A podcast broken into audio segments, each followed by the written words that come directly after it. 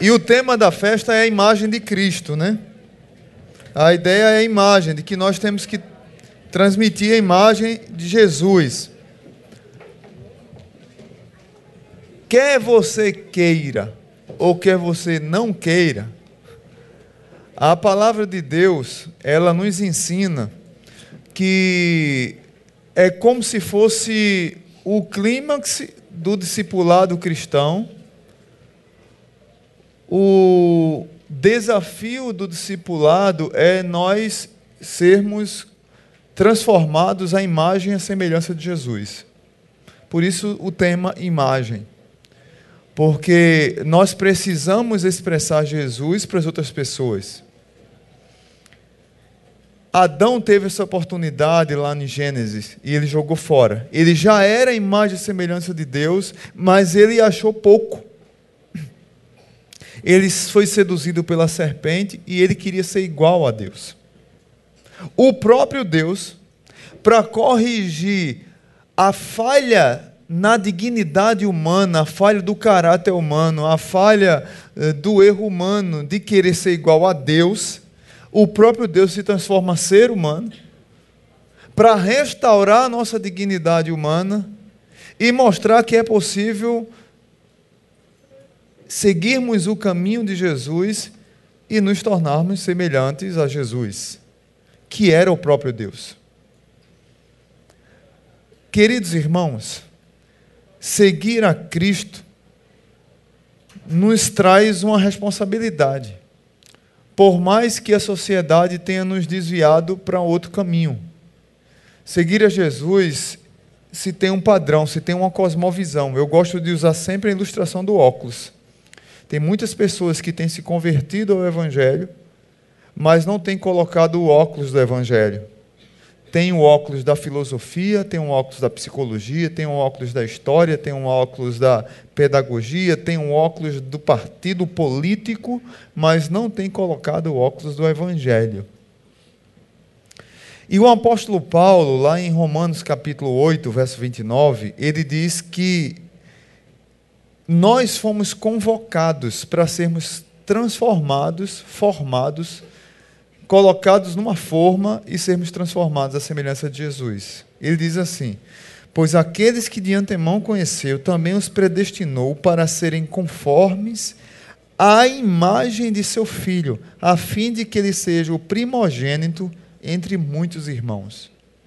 O mesmo Paulo, ele nos dá um conselho de que uma maneira de vivermos crescendo espiritualmente na fé e, e seguindo como peregrinos, eu gosto desse nome, porque talvez seja o nome que tenha mais a ver com um processo de discipulado que a palavra de Deus nos convida.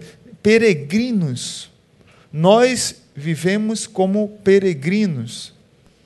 E, e a ideia de peregrinos que vivem numa comunidade. E aí, lá em Efésios, Paulo vai falar sobre a igreja como um corpo de Cristo, e ele vai trazer novamente esse assunto de que nós somos chamados a ficar a, a estatura, a plenitude de Cristo. Ele diz assim: até que todos alcancemos a unidade da fé e do conhecimento do Filho de Deus e cheguemos à maturidade.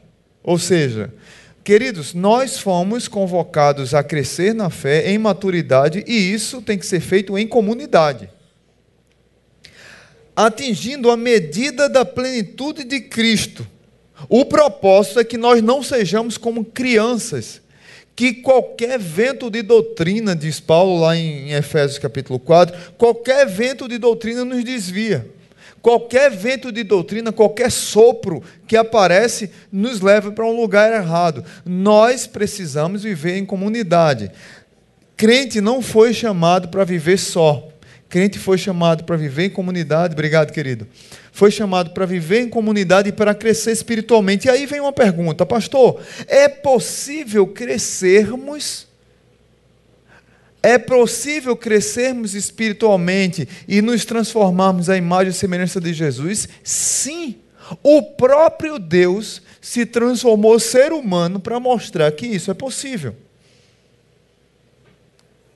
Esse é o nosso alvo.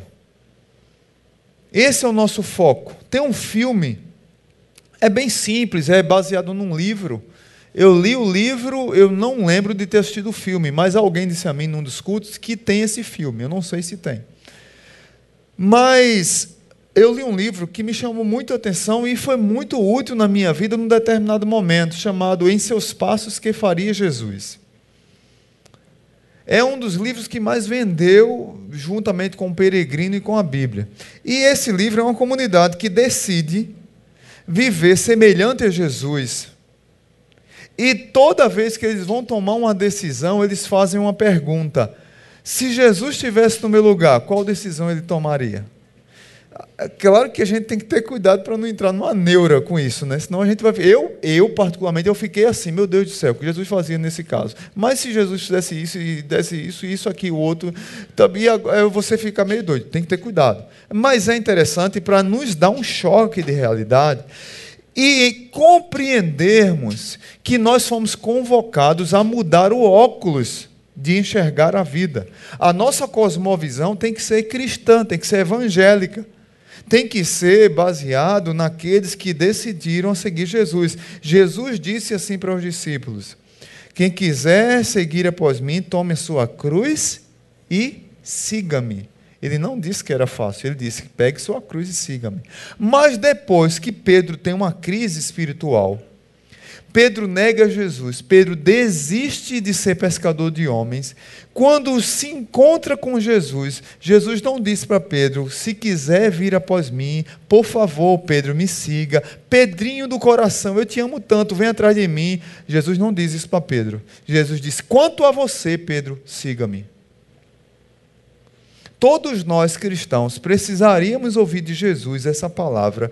Quanto a você, Marcelo, João, Pedro, Paulo, Arthur, Andréia, Márcia, Adassa, Larissa, quanto a você, siga-me. Esse é o nosso chamado. Eu vou pedir só mais cinco minutos aí da, da mensagem para eu resumir. Então, três lições, quatro lições rápidas para trazer para vocês essa ideia. Isso aqui eu vou mandar para vocês, me lembrem de mandar o esboço é, como expressar a imagem de Cristo? Primeiro, siga os bons exemplos e seja bom exemplo. Siga os bons exemplos e seja bom exemplo. O apóstolo Paulo diz assim: ele aumenta o padrão e diz: sejam imitadores de Deus, como filhos amados, e andai em amor, como também Cristo nos amou e a si mesmo se entregou por nós. O, o apóstolo Paulo vai dizer lá em Filipenses 3,17: Irmãos, sede imitadores meus e observais os que andam segundo o modelo que tendes em vós. Paulo está dizendo: Eu treinei a igreja, eu ensinei a igreja, eu disse que é possível para igrejas imitar a Cristo, porque eu imito a Cristo. Nós precisamos de crentes que tenham a coragem, não apenas de carregar uma camisa dizendo eu sou de Jesus, mas que tenham peito para carregar Jesus na vida. Tem muitas pessoas que têm uma camisa com o nome Eu sou de Jesus, mas não carregam Jesus na vida. Nós precisamos de pessoas que tenham peito para dizer: sede meus imitadores, como eu sou de Cristo, e olhe para aqueles que eu treinei. Ah, perto de vocês, tem pessoas que seguem a Cristo, que imitam a Cristo, porque me imitam. O próprio Paulo diz lá em Coríntios: sede meus imitadores, como eu sou de Cristo. Ou seja, é possível vivermos uma comunidade num mundo que precisa de referência, é possível sim crescermos espiritualmente e expressarmos a imagem de Cristo, sim, no casamento, na família, nas finanças, é, é, na integridade, é, no trabalho, na faculdade, na escola, na padaria, com o vizinho. É possível sim expressarmos a imagem de Cristo. Agora, como é que você expressa a imagem de Cristo? Só convivendo com pessoas, só em comunidade. Não se, não se vive o cristianismo solitário, não se constrói o caráter da imagem de Jesus na solidão. A imagem do caráter de Jesus se constrói através de relacionamentos, por isso que nós falamos de tanto de que vocês deveriam se envolver nas células e na igreja. Se envolver com gente. Eu costumo dizer que a gente só pisa no calo de quem está perto, e só pisam no nosso calo quem está perto da gente. É lá que a gente cresce. É junto com pessoas que nós crescemos. É interessante como eu, essa semana eu descobri uma nova. Tem um novo modelo, viu, Paulo? A gente precisa até tratar isso. Tem um novo modelo de crente na moda. Crente é AD. Eu vou até beber água, porque eu fiquei nervoso com essa. Eu sou crente à distância. Tem, é, diga aí, Humberto. O que, é que a gente faz em cruzeta com um caba desse? Ou com uma menina dessa? Uma pizza boa, um quilo de jaca em 10 minutos para comer, para ver se o caba ganha sustância. Mas é, tem essa cultura, está na moda hoje. Eu sou crente EAD. As pessoas confundem solitude com solidão. Solitude é algo voluntário que eu me, eu me isolo para que eu cresça espiritualmente. Solidão é algo que precisa ser corrigido, que é que pode ser doentio. E eu tenho pessoas aqui na igreja que têm problemas de fobia com outras pessoas.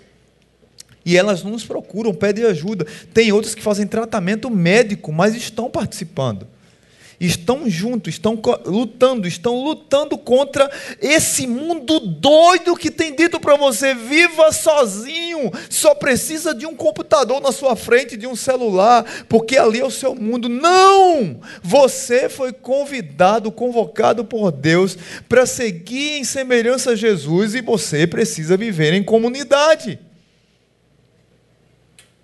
Lembra do doido do Thor? Thor Ragnarok queria salvar Asgard, queria salvar Asgard e puff, destruir Asgard. Aí ele vem entender que o filme todinho queria dar uma mensagem para ele. Asgard não é um lugar, Asgard é um povo. Nós somos um povo. E um povo que vive em comunidade. Amém? E só aprendemos bons modelos e só somos bons modelos para os outros quando nós aprendemos a viver em comunidade. Segunda lição, como expressar a imagem de Cristo, encorajando uns aos outros. Vou ser mais breve aqui. Hebreus capítulo 3, verso 13 diz: Pelo contrário, encorajai-vos mutuamente cada dia, durante o tempo que se chama hoje, a fim de que nenhum de vós seja endurecido pelo engano do pecado. Ou seja, nós precisamos encorajar uns aos outros, porque as pessoas podem ser seduzidas, nós precisamos encorajar uns aos outros porque as pessoas se entristecem, nós precisamos encorajar uns aos outros porque nós precisamos de coragem para viver, de ânimo. Nós vivemos numa sociedade que cobra muito de cada um de nós, muito mais do que poderíamos dar. E tem pessoas que tem dias que elas são encorajadoras e tem dias que elas precisam ser encorajadas. Como aquela comunidade da maca, que eu acho lindo aquela história do paralítico, que foi levado para Jesus e abriram o teto e trouxeram um amigo para a frente de Jesus. Tinha quatro segurando na maca e um paralítico. Tem dias que você está carregando a maca, tem dia que você está na maca. Isso é igreja, isso é encorajar os outros. Mas tem pessoas que parece que só tem palavras de maldição na boca, que quando chegam no ambiente, um ambiente fica pior do que estava. Porque nunca tem uma palavra de bênção. Aprenda. Se você tem um óculos de Jesus, mude. Lá em Provérbios diz: existem palavras que machucam muito, mas as palavras do sábio trazem cura são como medicina, Provérbios 12, 18. Então nós fomos convocados nessa sociedade maluca para estar do lado, encorajando. A Bíblia tem mais de 50 mandamentos recíprocos. E mandamentos recíprocos são mandamentos para serem observados em comunidade. Então, encoraje uns aos outros. Tem um exercício para vocês essa semana, da Rede Pulse e Rede Oceanos. E os adultos que estão aqui e outras pessoas que estão aqui. Se você não fizer nada do que eu falei, separe um dia nessa semana para encorajar alguém. Amém? Talvez você vai estar tá mal essa semana, vai ser encorajado, mas separe um dia para encorajar alguém. Eu costumo dizer que sempre, às vezes termina o culto, você está no carro, alguém pede para abrir o vidro para dar uma palavra de bênção e é aquela palavra que você precisava ouvir. Às vezes é num abraço, às vezes é num sorriso, é num olhar que a gente precisa ser encorajado. Separe essa semana para dar uma palavra de ânimo para alguém, num zap, ligando, é, como disse uma, uma amiga nossa, é, a, a, que foi daqui da nossa igreja, disse assim: hoje em dia, fazer uma ligação para alguém é declaração de amor. Você chega se espanta quando o telefone toca, né? Porque ninguém liga mais para ninguém, né? Separe um dia para ligar para alguém, dar uma palavra de bênção, amém? Aproveite agora e dê um encorajamento em quem está do seu lado.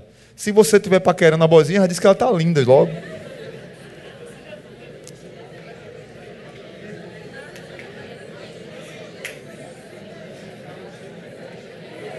Amém? Gostaram, né? Falei de paquerar a boizinha, teve uns meninos que ficaram tudo animados aí. Já dando, meu Deus, né? Um bocado de Jacinto manto aí. Aí. Meus irmãos, vamos encorajar. Terceira lição: como expressar a imagem de Jesus? Considerem uns aos outros. Considerem uns aos outros. Lá em, lá em Filipenses também, capítulo 2, verso 3, Paulo diz: Nada façais por partidarismo ou vanglória, mas por humildade, considerando cada um superiores a si mesmo.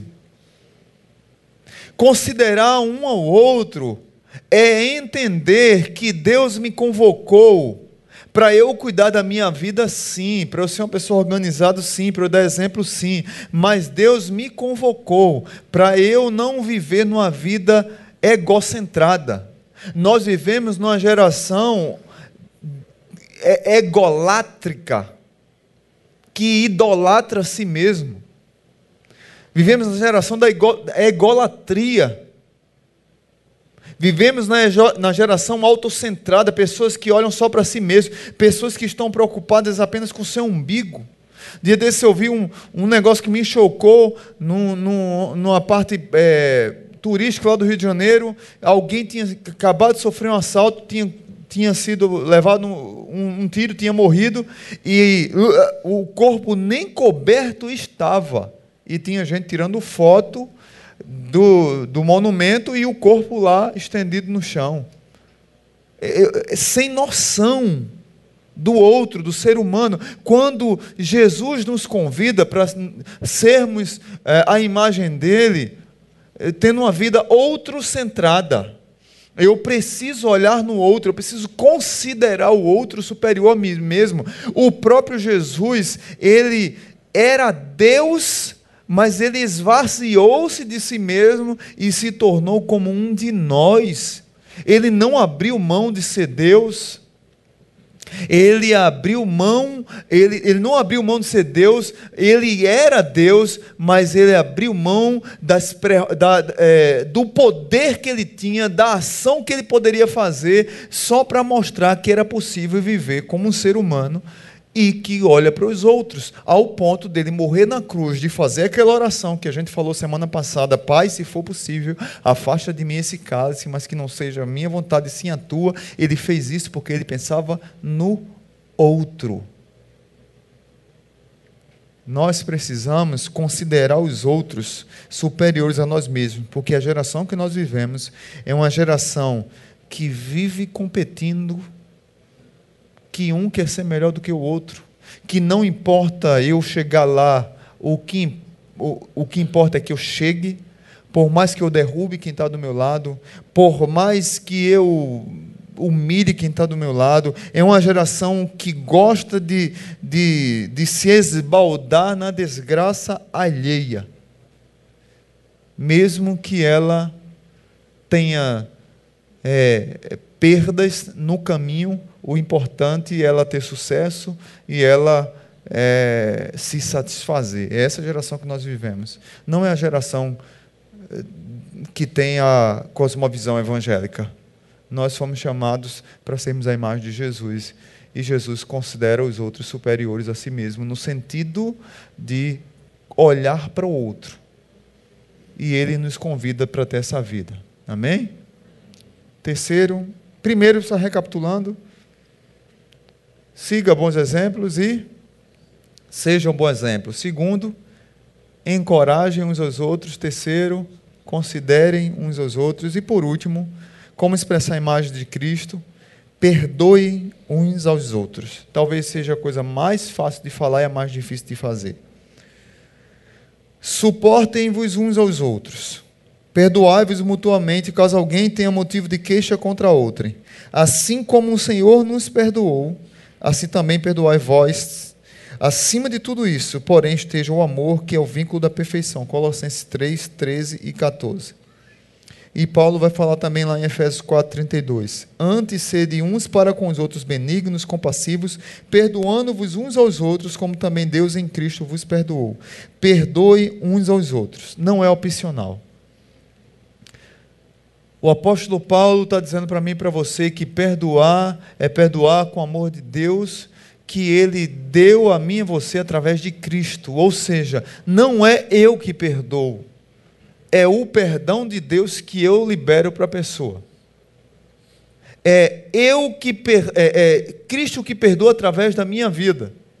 Ou seja, eu não tenho condições de dizer eu não perdoo. Não é condicional. Eu não posso dizer eu não perdoo. Eu tenho que perdoar. Se você é cristão, se você entregou a vida a Cristo, se você é discípulo de Jesus, você precisa perdoar. Tem uma música das antigas que eu gosto muito, foi regravada é, alguns anos por Alex Gonzaga. E a música diz assim: E para ser feliz, você tem que aprender a perdoar sem ter medo de recomeçar. Quem aqui os velhos conhece? Levanta a mão aí. Olha, é pai, mas tu não é velho, não, tu é novo. Marcelo, Paulo Júnior deve conhecer, Pastor Arthur. E para ser feliz, você tem que aprender a perdoar. Tem pessoas que não perdoam e vão dormir com aquele que ele não perdoou. Tem pessoas que são casadas com várias pessoas. Vai para a cama com cônjuge e vai para a cama com todos aqueles que lhe feriram e que você não consegue perdoar. O perdão é o bisturi de Deus para fazer a cirurgia no câncer da nossa alma. O perdão é o bisturi de Deus para fazer a cirurgia no câncer da amargura de quem não perdoa. Nós precisamos entender que quem não perdoa toma o veneno e espera que o outro morra. Quando eu não perdoo, eu tomo o veneno e eu espero que o outro morra. Mas quem morre é você, os poucos. E nós precisamos entender que esse mandamento é para a nossa vida, para que a gente possa crescer, abençoar, crescer espiritualmente e sermos transformados à imagem e semelhança de Jesus. Então, queridos irmãos, mandamentos recíprocos, tem mais de 50 na Bíblia. Suporte, encorajem, cuide, alegrai-vos aos outros, repreendei uns aos outros, corrigi uns aos outros, exortar uns aos outros. Tem tantos mandamentos recíprocos. Eu queria falar, eu falei apenas de alguns, para que nós, como célula, como igreja, pudéssemos nos abraçar de mãos dadas como uma comunidade que quer viver Jesus e que se tem algumas dessas áreas que eu falei aqui que precisam ser moldadas, que nós tenhamos a sensibilidade do Espírito Santo para dizer assim: Deus me molda para que eu seja conformado à tua imagem. Amém? Que Deus abençoe sua vida, que Deus abençoe a nossa vida. Quando terminar o culto aqui, você é convidado, não é isso, Paulo? Para um bolinho lá no espaço conviver. Quem tem problema com lactose, a gente vai comer esse daqui. E quem não tem, como do outro. Os dois são de Mairiz, os dois devem ser maravilhosos. Eu agradeço demais a vida de vocês e essa festa de hoje. Que Deus abençoe. Vamos orar. Pai bendito, muito obrigado. Obrigado pelo teu cuidado, transforma nossa vida, molda, muda nossa vida e nosso caráter. Que o amor de Deus, o Pai, que a graça maravilhosa de Jesus e que a comunhão do Espírito esteja sobre nossas vidas. Abençoa a vida de cada líder aqui, de cada supervisor. Abençoa a vida dos teus filhos que têm liderado essa igreja com coração pastoral, com coração de Jesus. Obrigado por essas vidas que têm entendido que vale a pena ser semelhante a Jesus, vale a pena dizer que nós queremos imitar os bons exemplos e crescer na graça e no conhecimento para seguir na caminhada de fé e na caminhada cristã. Muito obrigado por essa festa linda que foi feita hoje aqui, ó Pai.